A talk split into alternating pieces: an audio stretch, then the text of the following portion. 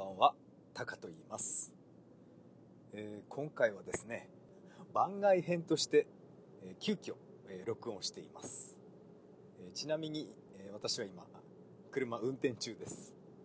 こういったね運転中に収録っていうのは今回が初めてです。なんとなくなんとなくね、え違うことをやりたくなったんでいつもと違うことを急にやりたくなりまして、えいきなりですが。録音しています。今夜はめちゃくちゃ風が強くて、えー、車が結構揺られています。こんなにね風が強いなんて天気予報では言ってなかったんですけどね。まあ今回こうやって録音しているのは、12月30日の夜です。現在は30日です。明日大晦日。大晦日はダウンタウン見るんですよね。見る予定になっています。ダウンタウン6時間もやるんであれはねトルネで録画しようかなって思ったんですけどさすがに6時間は えー、猪木が同乗しています。気にしないでください。久しぶりにねこの猪木のカーナビ、えー、車に設置しました。ちょっと前あの風の谷のナウシカあれを録画するために、えー、この猪木ナビをちょっといじってたんでまあついでだから、えー、今夜連れてきました。猪木ナビはねこれは面白いですよ。お。これを左に行くのは？これ今ですね私が目指しているところはえー、っとひひ うるせえ、うん、えー、っとですね引っ越し前の引っ越し前の家っていうか、えー、私が一人暮らしを始めたは 一人暮らしを始めた家に、えー、今向かっています。家賃3万5千円だったかな。あのボロボロの一軒家ですね。一軒家というかあそこは何て言うかな蔵みたいなそんな建物に、えー、私は一人で、えー、住んでいました。裸電球すらなかったっていうね伝説の家です。前住んでた人は何も電球まで持って帰ることないんだけどな。裸電球のソケットがソケットだけが、ブラブラと天井からぶらぶら下がっている。そんな家でした。今そこへ向かっていますが、えー、もう分かってるんですよね。以前ちょっと前にバイクで見に行ったら全然その家がなくなっていまして綺麗なアパートが並んでいました。でもねあの周辺は本当に思い出深いんですよね、うん、今ちょっと遮断機で踏切で捕まってしまいました。こういう遮断機の音とか録音されてるのかな？今ですね今回はこの iPhone の、えー、マイク付きイヤホンそれをあの首からぶら下げてそこで、えー、一人で喋っています。今日の昼間喋ろうかなと思ったんですけど運転中ね一人で口パクパク動かしながら運転してると対向車に対向車の人が「なんだあいつ」ってそういう感じで見られるかなと思って、昼間は避けてました。ですからこんなね夜になって動き出しています。不要不急の外出はお控えくださいってあの今日の記者会見で言ってたんですけどね。まあ、私は東京都民じゃないんで。そういうわけにもいかないか。相変わらずねこのコロナがすごいですね、うん、コロナはコロナっていうただの風邪だと私は思ってます、うん、風風の一種ですよねコロナなんて。コロナに感染して熱出して寝込んでそしてケロッと治りましたっていうそういう野球選手もいましたよね。コロナ治りましたっていう。そういうのはあんまり報道しなくてなんか重症化するとかどうのこうのってね。そういうね不安を煽る報道ばっかりしますね。本当に今日のね記者会見 記者会見見て、え、私はうんざりしました。YouTube ライブで見ていました。うん。あれ？これ踏切ちょっと長くないか？どうした？うん。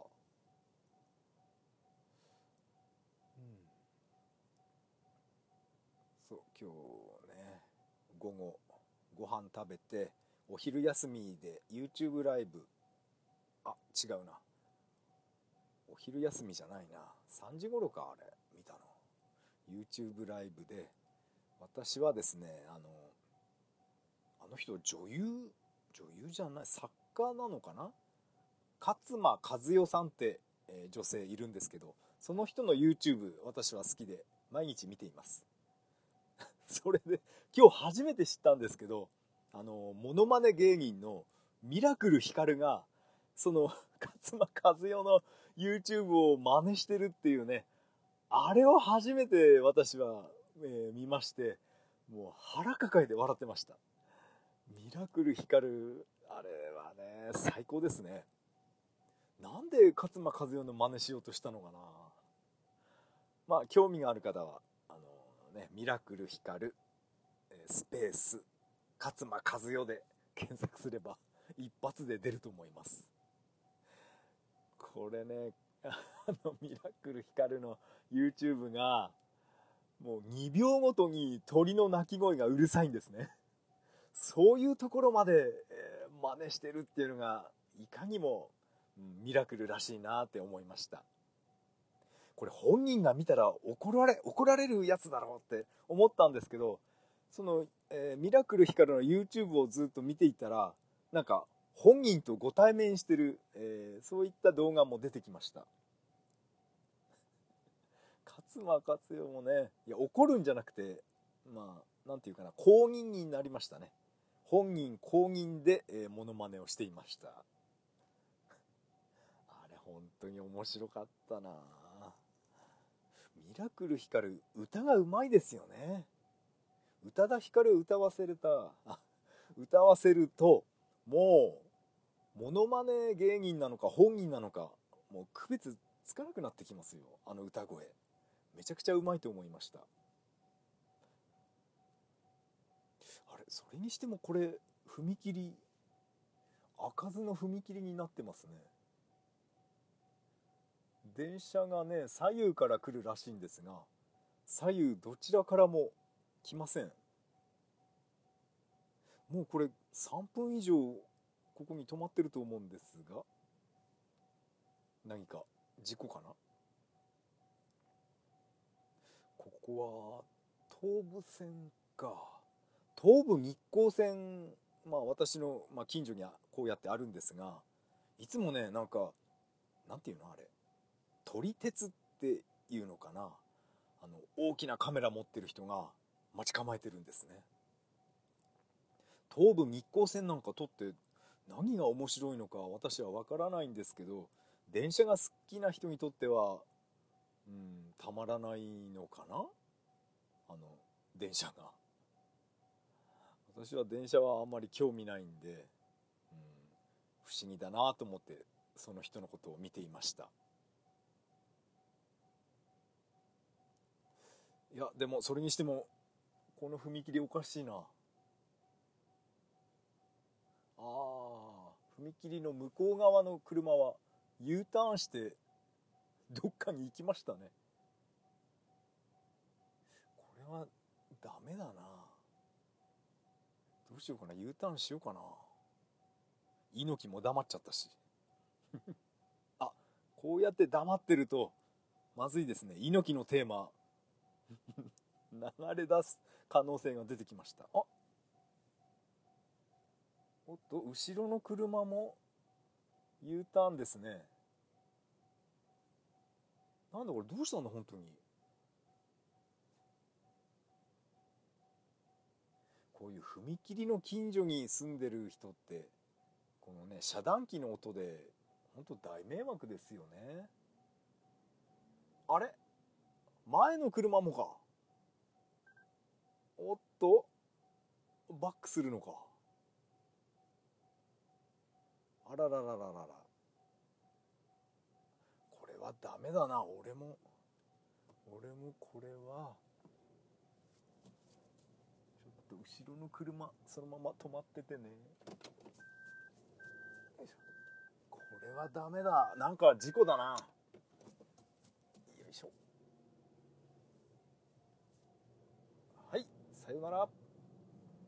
どうした？なんだよ。なんでこ なんでこういう時に限って事故ってんのかな電車。で何の話でしたっけ？撮り鉄の話してたんでしたっけ？うん。えこれ右い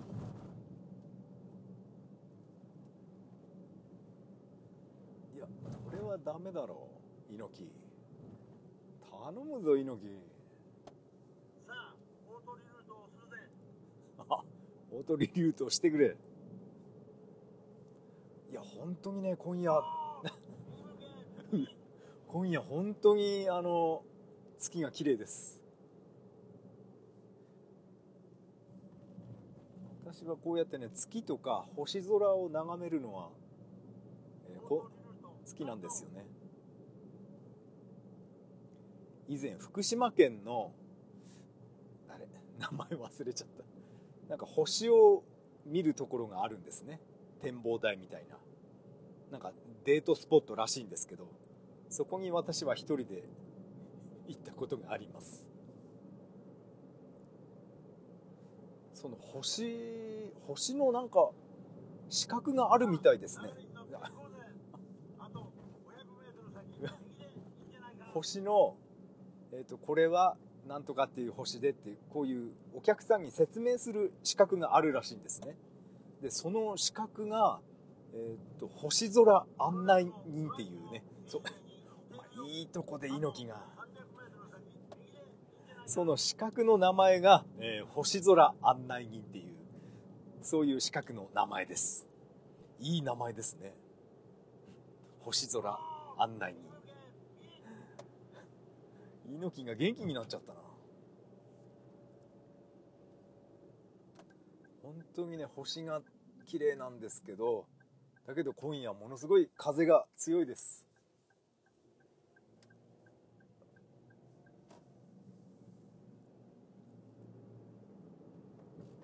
そうですから今私はあの思い出深いあの一戸建てがあった場所へ向かっています。当にねあの部屋は部屋じゃないあの家はあの家でずっとねセガサターンで X バンドをやっていた家なんですね。あれがいつ取り壊されたのかはわからないんですけどあの綺麗にね綺麗なアパートになっていました。なん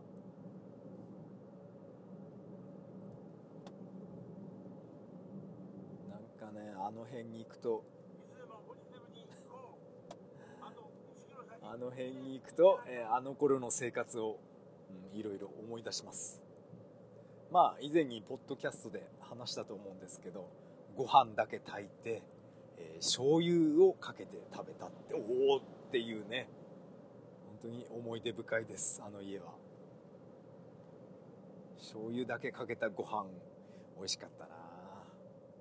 あれがえーっと20年前かなあと500メートル先、右向け。右んじゃあ20年前27年前。そのくらいかな、もう引っ越しも転職ももうかなりの回数やってるのでいちいち数えてないんですね。転職は多分10回以上しましたねうんいろんな仕事経験しました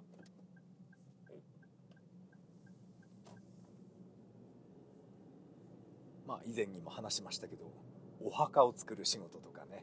そんなのもやりましたね。あとは何やったかな。20年ぐらい前はちょまあちょっと大手のっていうかね。大手でもないか。地元では有名な、えー食品会社に、えー勤務していました。ですから食品会社勤務っていうことでもうね清潔じゃないとダメなんですね。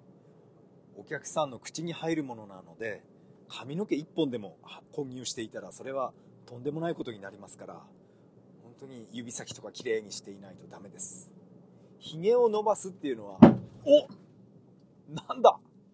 ひげを伸ばすっていうのは、えーそれは、えー禁止です。今すっげえ音したけど大丈夫かな?今1。今なんかぶつかってきたな猪木。人じゃないよな。やっば車大丈夫かな。ちょっと U ターンして見てみましょうね。なんか事件の予感がするんで。あの今ガツンってぶつかったので人ではないはず。まずいなちょっとここで回ってとっとっとっとっ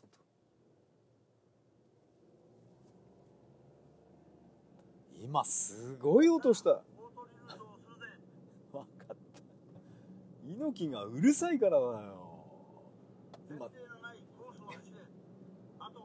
今。ドカーンってドカーンって何かがぶつかったんで大丈夫か？な人本当に人だったら嫌だな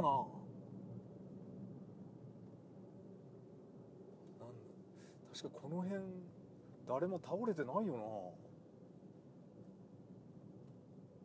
いや風が強いからなんか木の枝か何かが飛んできたのかな？あれ？どこだ？この辺だよな。おっとっとっとっといやすごいなこれ。吹き溜まり。あーこれはすごい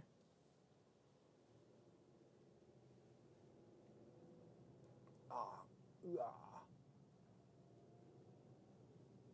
木だな材木だ。材材木っていうか。笑い飛ばせばいいえっ、さ。と笑い飛ばせばいいじゃねえよ。いやいやいやこりゃすごい。まあ人を引いたわけじゃないんでいいでしょう。まずこれじゃまた逆戻りしちゃうな俺は直感で分かるんだ。あと300メートル先。猪木ちょっとここでおこれこそ本当にね不要不急のドライブだよ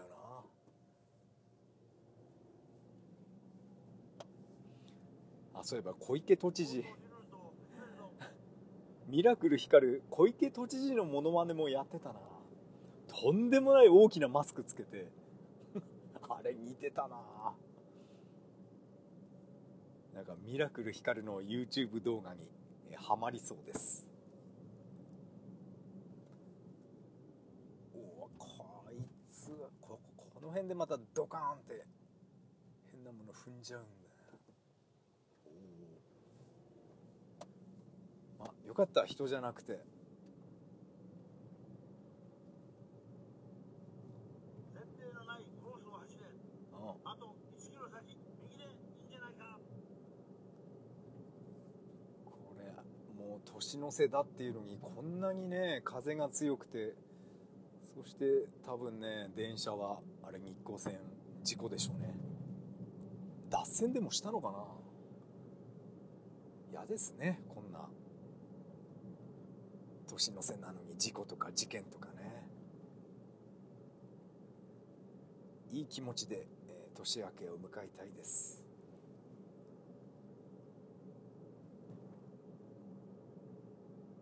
ちゃんと自分の道を進んでるか。あと500メート進ルんでるよ。右でいいんじゃないか。うん、こうやって猪木ナビで、えー車走らせるのも久しぶりですね。俺は直感で分かるんだ。あと300何がわかるんだよ。右に突き進めあのね取り壊された池おっとタヌキか。なんだよ危ねえだなじゃないか本当にねいるんだな。よく車にひかれた死体はね道路に転がっているのを結構見るんですけどああやってねダッシュで横切るのは初めて、えー初めてでもないか。久しぶりに見ました。イタチとかタヌキとか。本当に自然豊かで。なんかね好きなんですよね。然豊かすぎてコンビニとかスーパーは私の家の近所にはないんですね。1キロいや違うだろう猪木。まあ正直ねナビがなくても行けるんですけど。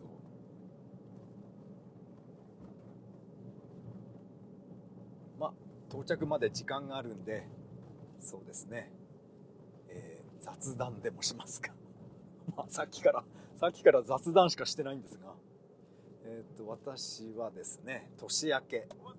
え笑い飛ばせばいいさあと分かったよ。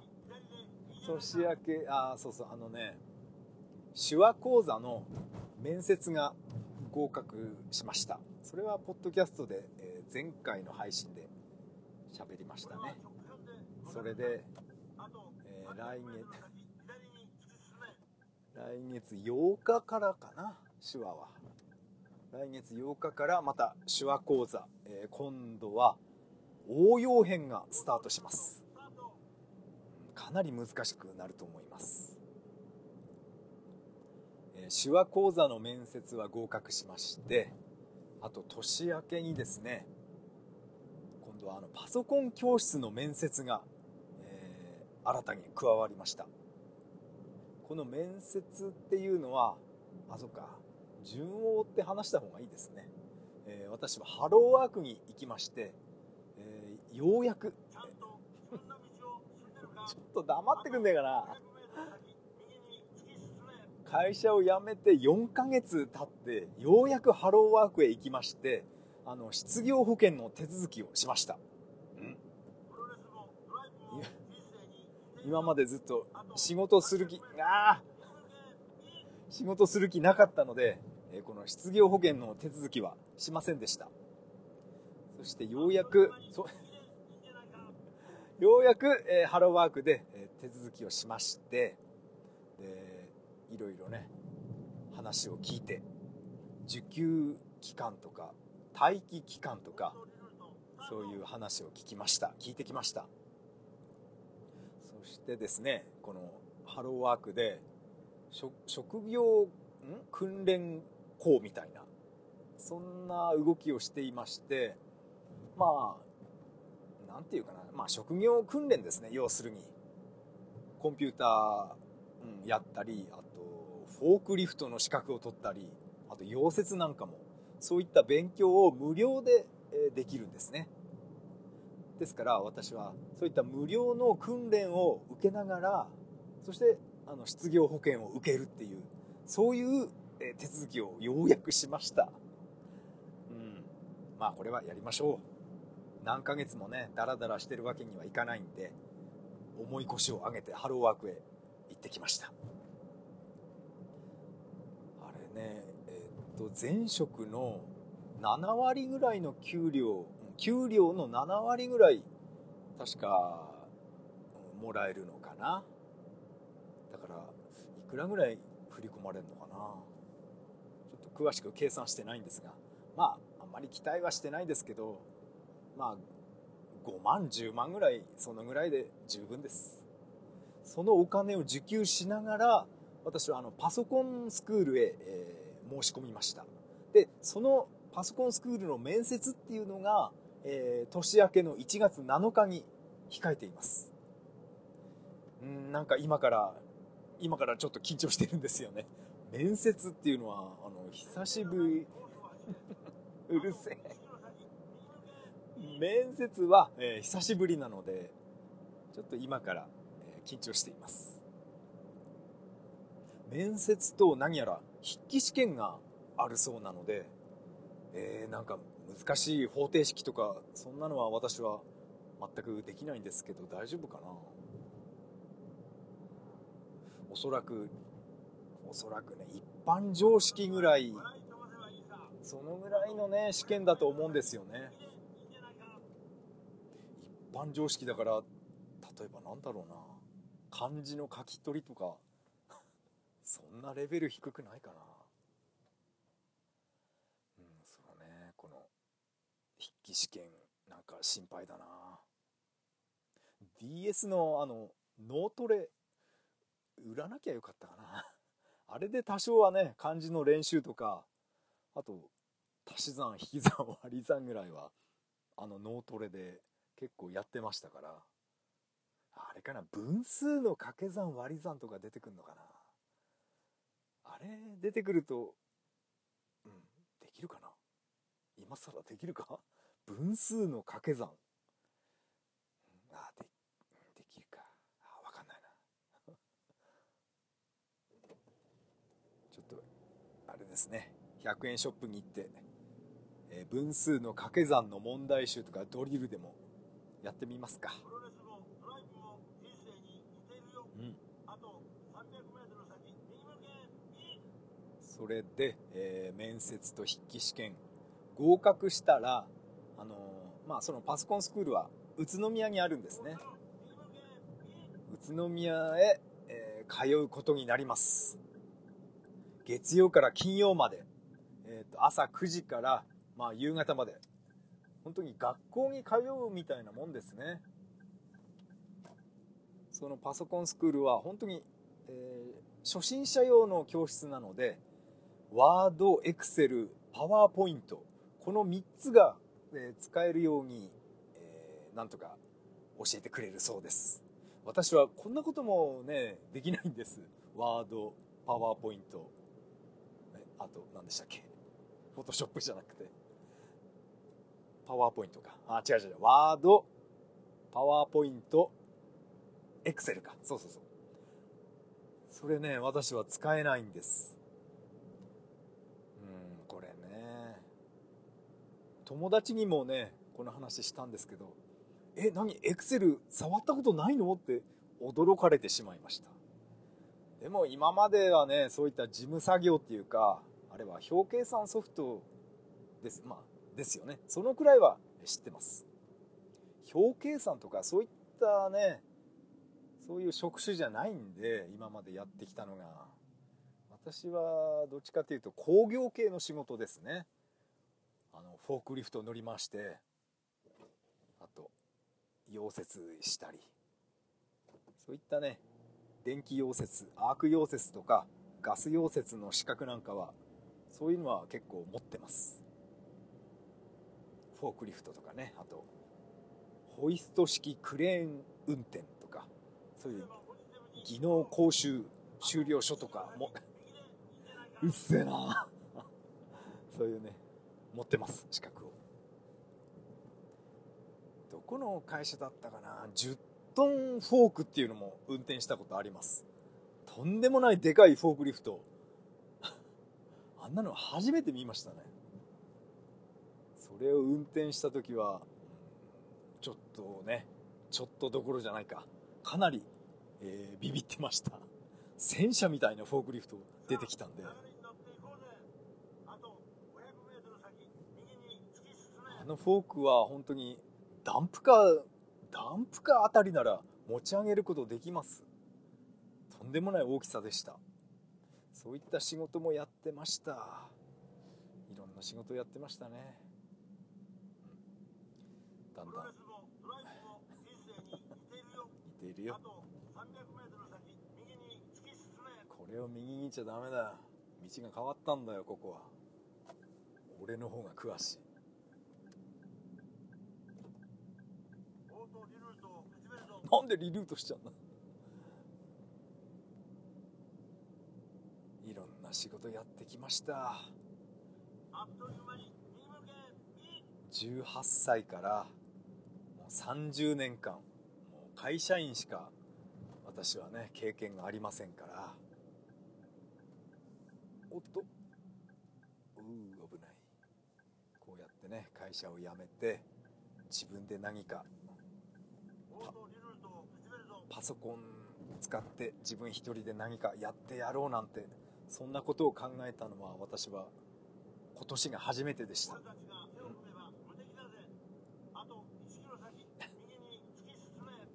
このままずっと、えー社畜で一生終わるのかなって思ってました。そんなことを思いながらねだらだらと毎日 YouTube 見ていたんですけどそしたらあのウェブデザイナーになりませんかとかそういう、えーっと広告がなんかガンガン入ってくるようになりましてそこで私はあの本気のパソコン塾っていうねあの広告を見ました。あの広告だけじゃなかったんですよね。なんか女の人うっせえよ猪木。女の人がなんか、えー主催しているウェブデザイナー教室もありました、うん。そこはね入らなかったんですけど。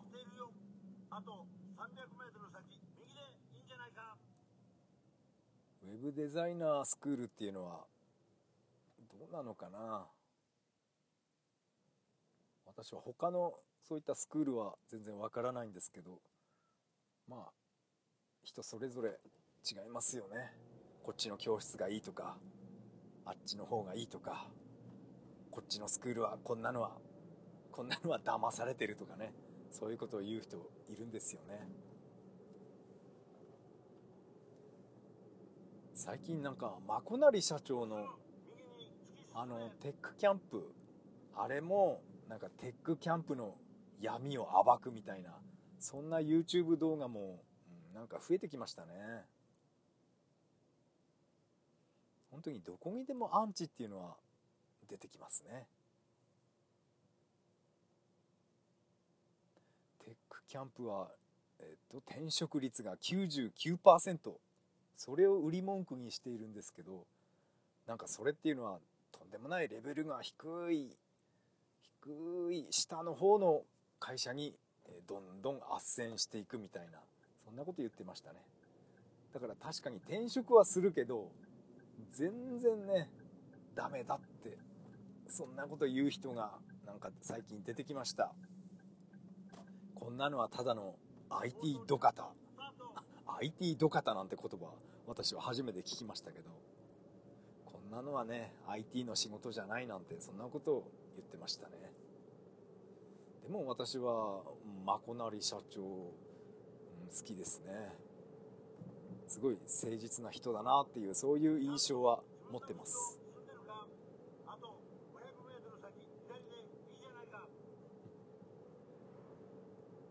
なんていうかなああいうマコナリさ社長とか。もう何喋るおっと猪木。突き進め何喋ろうとしたか分かんなくなっちゃうんだよな。猪木のや横槍が入ると。うおじゃねえよ。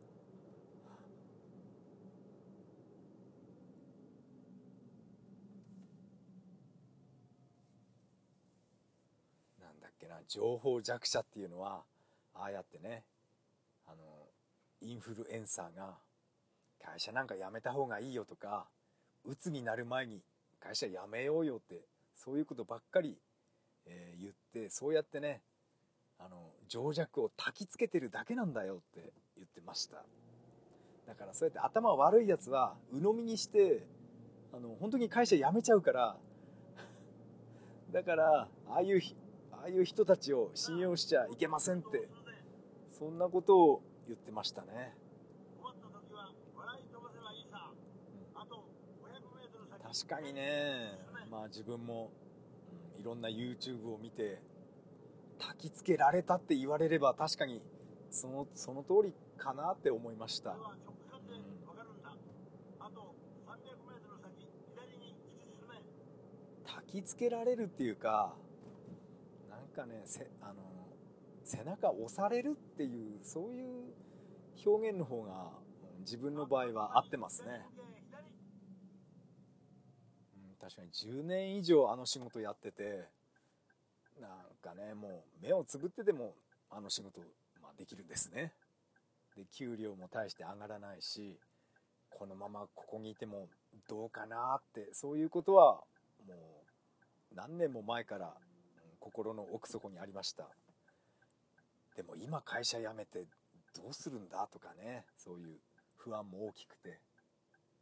でもそういう時にあの YouTube の広告であのウェブデザイナーになりませんかとかプログラマーにえ目指してみませんかとかそういう広告で私は、うん、背中を押されたんですね。焚きつけられたって言い方はそれはねそれは違うと思います。背中を押されました。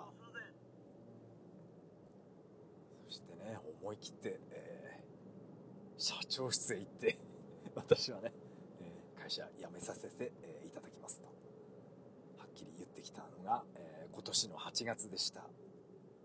あれからもう4ヶ月だもんな。この4ヶ月で何か変わったといえばなんだろうな。こうパソコンでフォトショップが、えーいじれるようになりましたね。今まで全然ねダウンロードの仕方もわからなかったんですね。ォトショップなんかフォトショップは値段値段がめちゃくちゃ高いっていうね。それだけは、えー知ってました。でも月1000円でなんかこうやって使えるっていうのは私は知りませんでしたね。フォトショップを使っていろんな画像を作れるようになったな、うん、それがこの4ヶ月間かな。そっか。4ヶ月でフォトショップ使えるようになってなったっていうのはこれはね自信になるかな。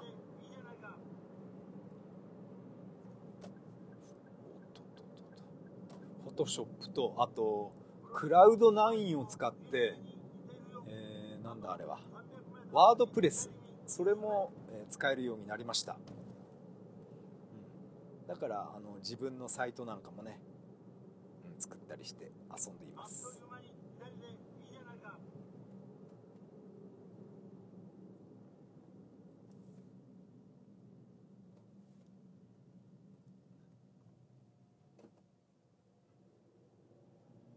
そうそうあの自分のサイト、うん、あのレンタルサーバーを借りて自分のドメイン取得して自分で練習で作ったサイトを立ち上げてそれネット上にアップしてあるんですがそしたらねなんか変なメールとか来るようになっちゃいましたね。英語ばっかりで。なんか翻訳するとえっとねなんだっけな。このサイトを、まあ、要するにバズらせるためにはこうやった方がいいよっていうそんな内容のメールでした。SEO 対策は、えー SEO, SEO 対策をやりたければ、えーこのここをクリックみたいな感じで。そういう内容でした。でも私はそんなね SEO 対策するようなそんな段階じゃないと思うんでまあねそういったメールはあの迷惑メールフォルダに振り分けちゃいましたけどやたら多いんですよね。ああいった変な変なメールじゃないのかなあれは、う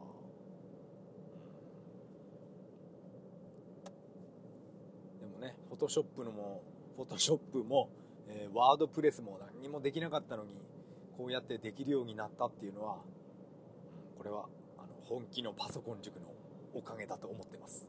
あちょっと前ですねとんでもないトラブルが起きましてこのクラウドクラウド9がなんかめちゃくちゃになっちゃって あの元に戻せなくなってしまったんですね。その時あの急いでね講師の三浦さんに連絡したら、えーすぐ教えてくれました。助かりました。メールとかチャットワークを使ってえ対応してくれるんで本当にね、えー頼りになります。こうやっていろいろ教えてもらってるのにあの騙されてるとかあの情弱は焚きつけられたとかそういう言い方はね、えー、よくないですよ。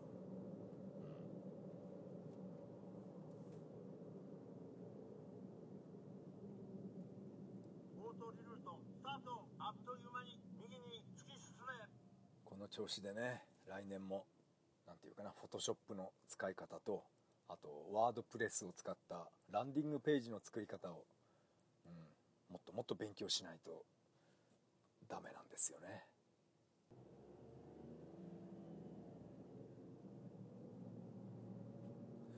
この今夜のこの雑談会は何時間ぐらい収録できるかな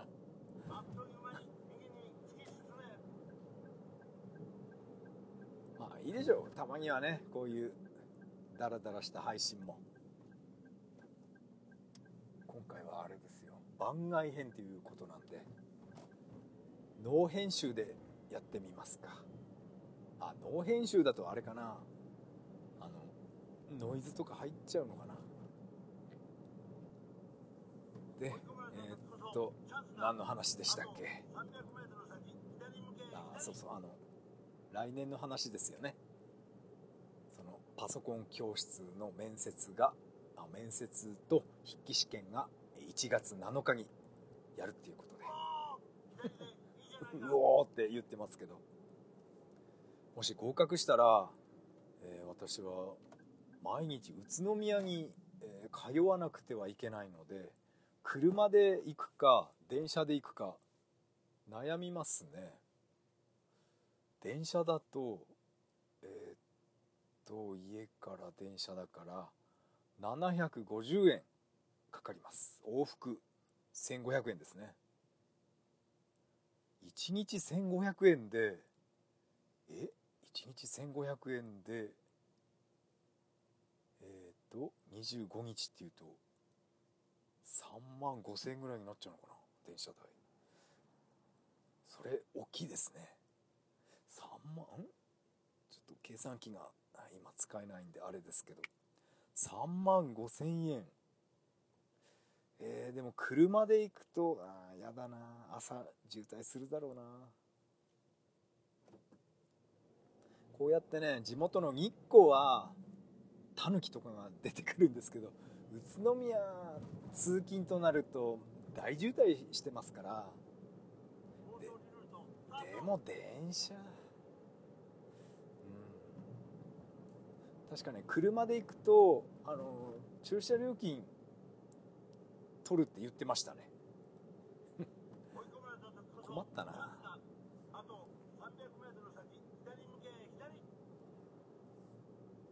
勉強しに行くのに駐車料金まで、うん、取られるんじゃ一方こっちは無職ですからね。あ収入はあの失業保険か。失業保険でうんどのぐらい入ってくんのかな？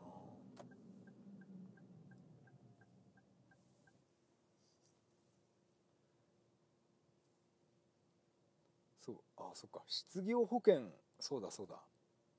あの失業保険をもらうことに、えー、手続きをしたのでアルバイトとかはもちろん、えー、禁止ですね。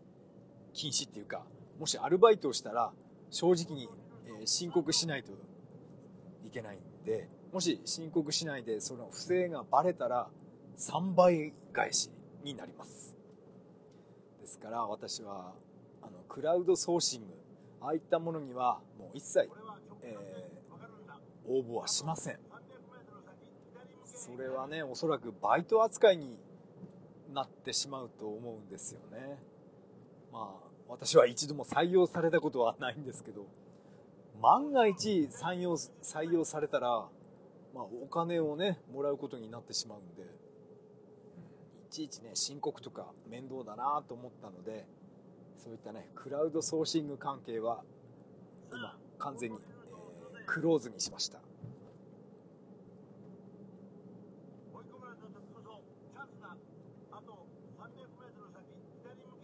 ああとそうだな。手話講座に通うことになってるなってますっていうことをちゃんとねハローワークの人にも説明してなんて言ってたかな。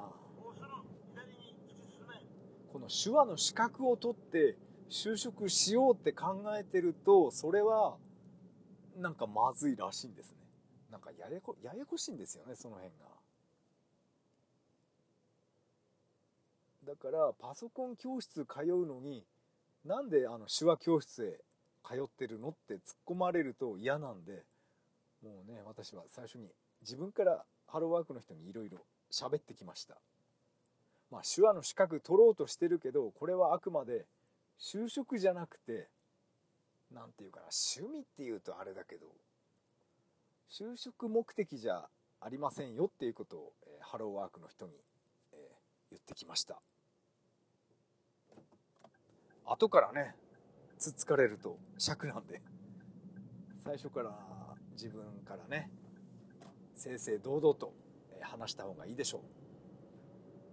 陰でこそこそ隠れてバイトなんかしないですから堂々と、私は胸を張って、手話講座に通う予定です。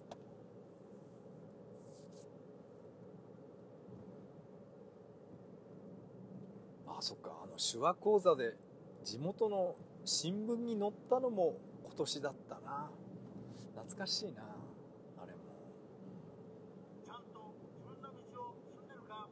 あと 500m 先左に進め。新聞社の取材を受けてから1週間後の新聞に、えー載ってました。あれねあのと当時会社で話題になったみたいですね新聞に載ったっていうことで。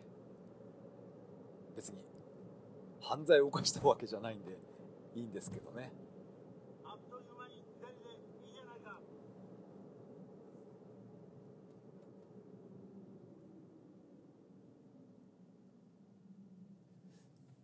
んそういえばあの以前お見舞いに行った会社のねお世話になったおばさんからなんか手紙が来てましたね。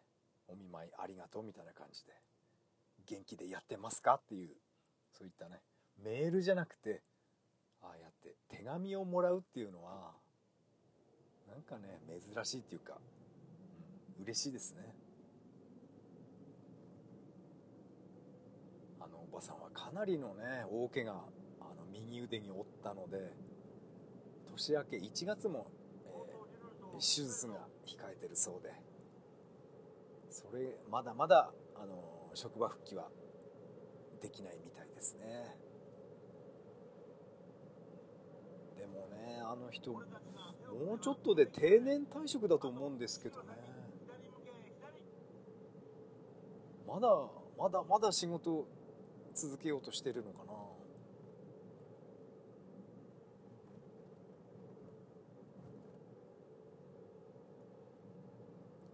珍しくね私の家のポストに封書が入ってたんで 何かと思いました。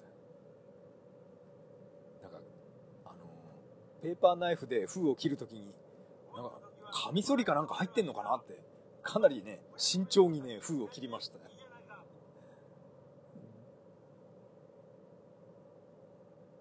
大体私の家のポストに入ってるのは うるさいあと 300m ポストに入ってるのはあのガス料金とかあの電気料金ですね。その明細が入ってるだけです。ああやって封書が入ってるなんていうのは、うんびっくりしましたさ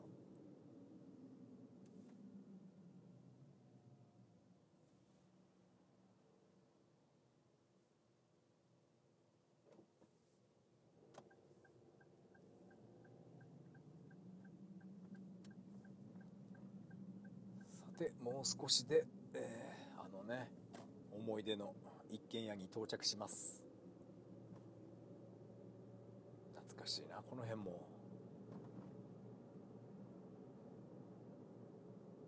ああポッドキャストで言ったか。食べ終わったかまぼこの板に私のね名字を書いてマッキーで名前を書いてで玄関に、釘でコンコンって打ちつけたんですよね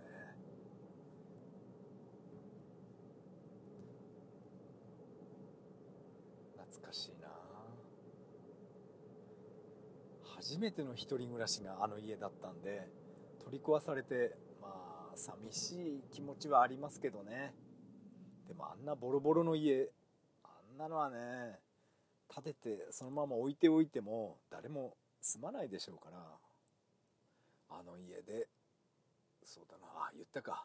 X バンドでセガサターンのバーチャファイターとかセガラリーの対戦ばっかりやっていました。ああそっか。あのそっか20代あの家であの X6 万8000それで源平島までも ずっとやってましたね。懐かしいな。そうだろ68やってたんだよな。あ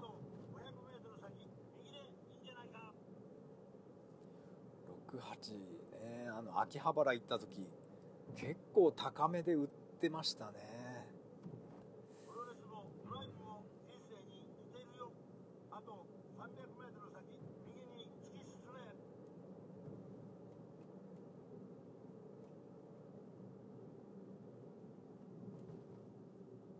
もうすぐ右に突き進め秋葉原ゲームセンター。楽しかったな。楽しかった。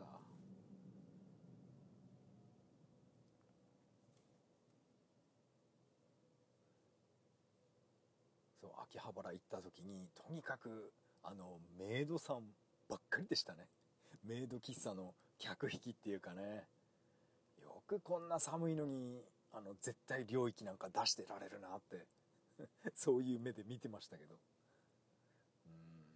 いう仕事も大変だろうな。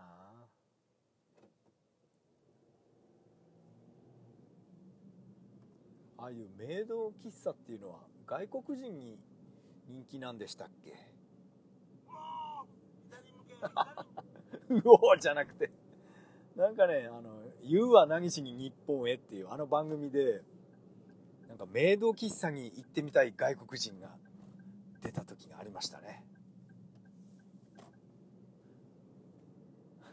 すごいなメイド喫茶かなんだっけなただのただの普通のおかゆが800円ぐらいするんでしたっけ？高いですよね。その代わりその,、ね、そのおかゆはめちゃくちゃ熱々なのでそのメイドさんがフーフーしてくれるらしいんですね。よく考えますよね。メイドさんが食べさせてくれるっていうあのおかゆいや自分はああいうのはなんか人に甘えるっていうのは多分ないなこの先。てか今までも特にないですけどね。人に甘える。あの膝枕してもらうとかそういうのはね嫌です。自分のことは自分でやりたいんで甘えたくないんですね。あれどっから入るんだっけな家。さあ大通りルートをするぜここ懐かしいな。俺は直感でわかるんだ。あと 300m 先右に突き進め。こうあれ？こっから？うわこのね松本清なんて駐車場ゼロじゃんこれ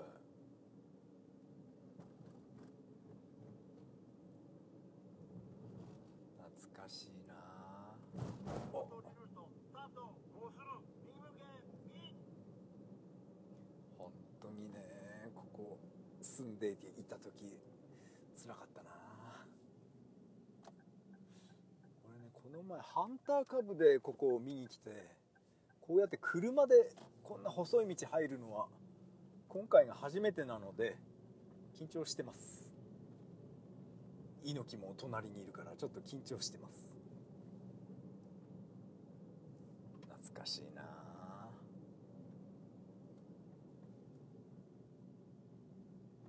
れ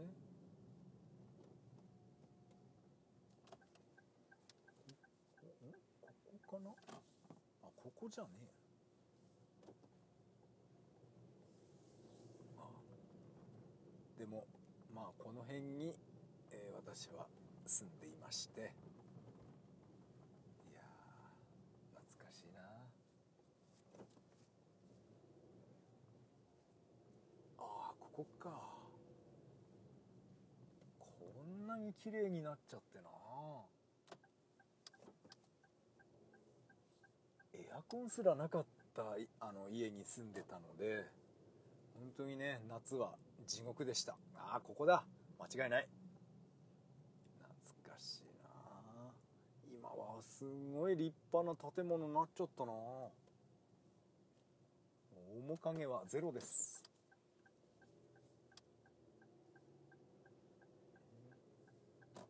私の隣の家に住んでた老夫婦がですね旦那さんの方が足が悪くてずっと寝たきりだったんですね。いつもね元気だねとか私に話しかけてくれたんですけど、うん、元気なのかな？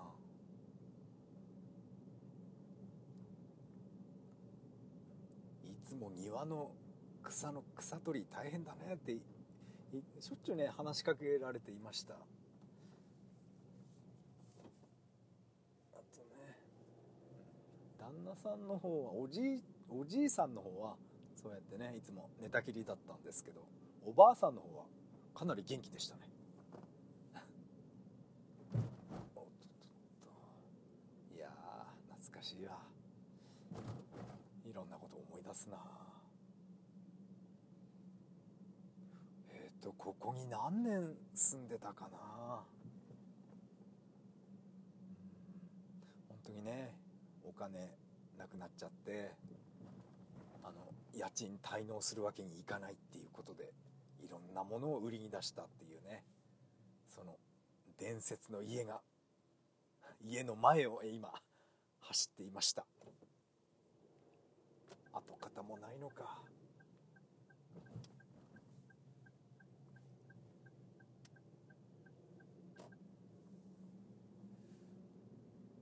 あのあそこ住んでた時は、うんちょっとねその大手の会社を辞めてでえーっとしばらくは黒猫大和でえー夜中のバイトそれだけでえー生計を立てていました。猪木はもう終わりでいいんじゃないのかな。もう目的達成したぞ。あゴールだ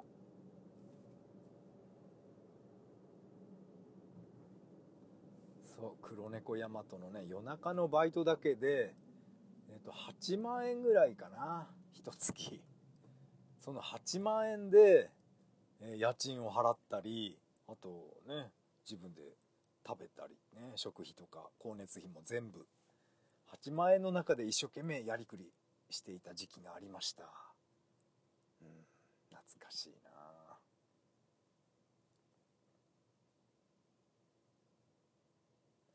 8万円だもんな。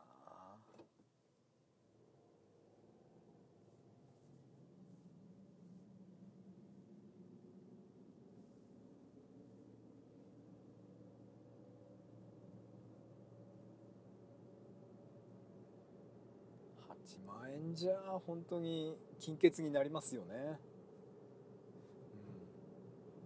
うん、でえー20代の時私は相当金遣い荒かったですから、まあそれなりに貯金が貯まったので思い切ってあの会社辞めたんですけどね、うん、であのいろんな旅行とか行き始まっちゃって遊び狂ってました。牛追い祭りとかねトマト祭りなんか行って。でもあれはあれはあれはあれで本当にいい体験をしました。一人で、飛行機に乗るっていうのもね本当に心臓バクバクものだったんですけどいい経験しました。も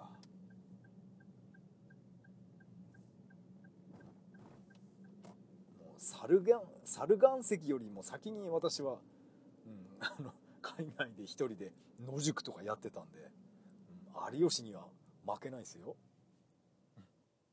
あと一人旅じゃなくて団体旅行でも、うん、行きましたね海外。でその団体旅行の帰りのあれ違うかな。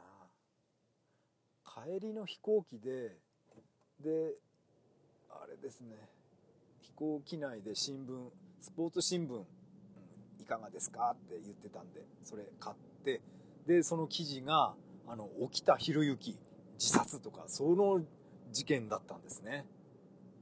そうあれは、うん、忘れていません。沖田博之のあの自殺の件は私はあの時飛行機の中で初めて知りました。本当にあれは20年ぐらい前ですよね。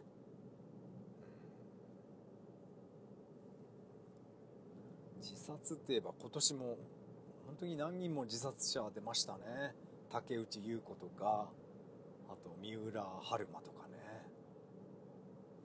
自殺するぐらいならなんかねか行動できただろうって思いますけどね。まあ自殺の理由は私は詳しくはわからないですけど。そんな自ら命絶っちゃダメですよ。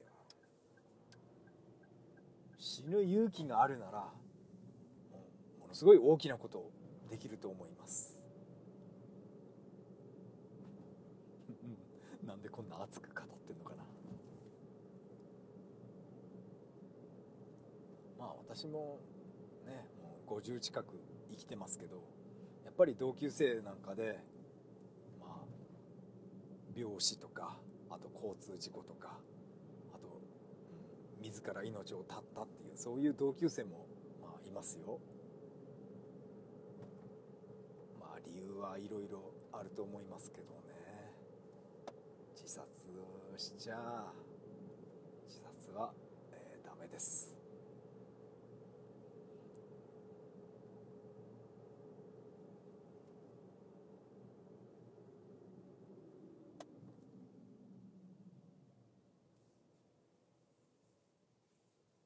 殺する勇気があるならもう牛と喧嘩してこいよって言いたくなっちゃいますね。本当に本当にあれ怖いんだぞって友達に当時熱く語ってましたね。毎年何人も死者が出るお祭りでした。現在はやってないんですよね。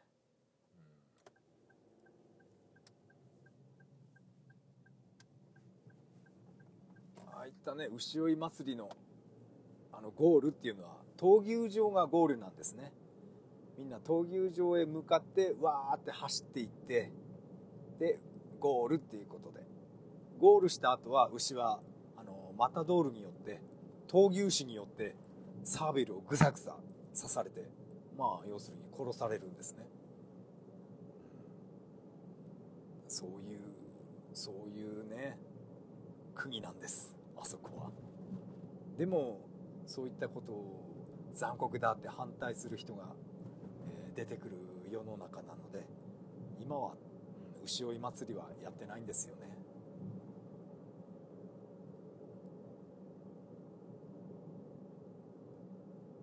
でもあの闘牛士だってねサーベルで牛を刺さないとあの角に刺されてこっちが命を落とすわけですかられは命がけですよ。ただ適当にマントひらひらやってる石橋貴明とは違いますから あんな小さな子牛じゃないんでめちゃくちゃでかい牛でそして大きな角ついてますからあんなのに刺されたら本当に死んで当然ですよ。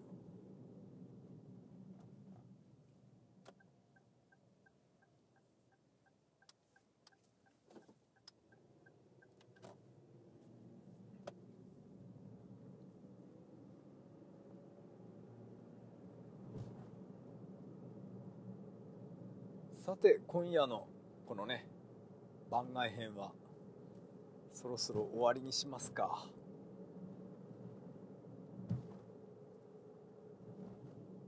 どうしようかな。終わり方どうしようかな。